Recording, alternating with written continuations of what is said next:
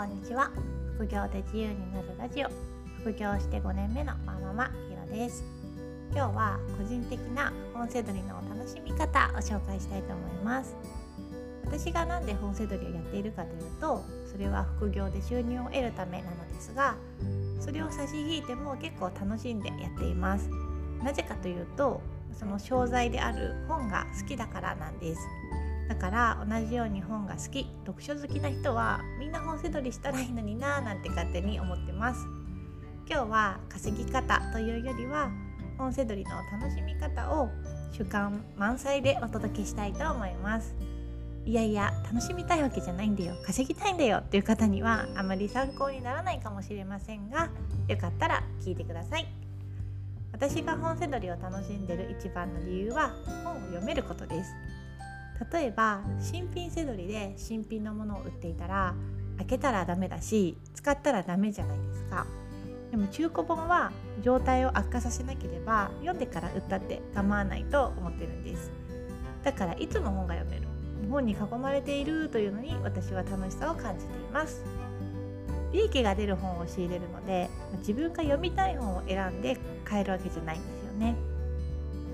その点では何でも自由に読めるわけではないんですけど人に本を勧めてもらってる選んでもらってると思えば結構それも楽しいです。あとは本せどりを始めてから読みたい本をいかに低コストで手に入れるかっていうところも身につきました。例えばこの間読みたい本があったんです。Amazon で2200円ぐらいで売っててそれをブックオフで1600円で売ってるのを発見したんですよね。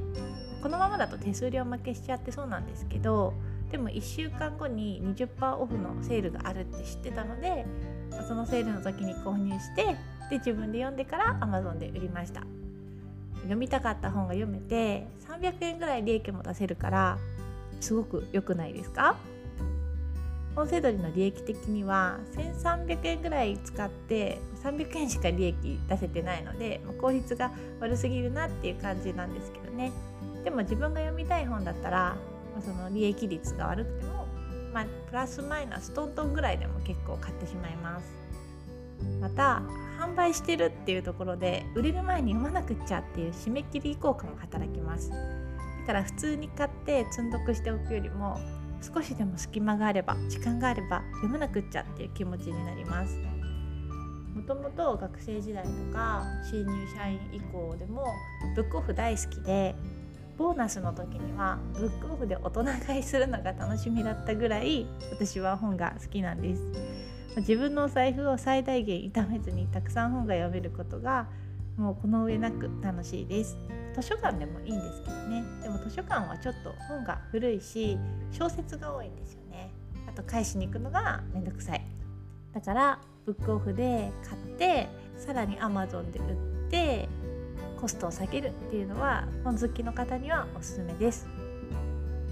先日文庫用に本棚を購入したんですがそこに仕入れた文庫を並べると宅の在庫部屋にちっちゃいブックオフの棚が再現できたようでなんか感動しました。そんなことで感動できるなんて私は本当に本がブックオフが好きなんだなと思いました。私は会社員をやりながら副業で本せどりやウェブライターをしてるんですけど理想の生活は会社を辞めてその時間は何か楽しい仕事自分のペースで時間の自由の利く仕事をしながら副業で本せどりをしたいなと思っています。私にとっては本せどりはもう永遠の副業みたいな感じです。本業にするとちょっと楽しくなくなっちゃうような気がしています。本業だとやっぱり利益を追求したくなってしまうので自分が楽しいと思える範囲よりももっと時間を費やしてしまうような気がしてるんですよね。背取りに限らず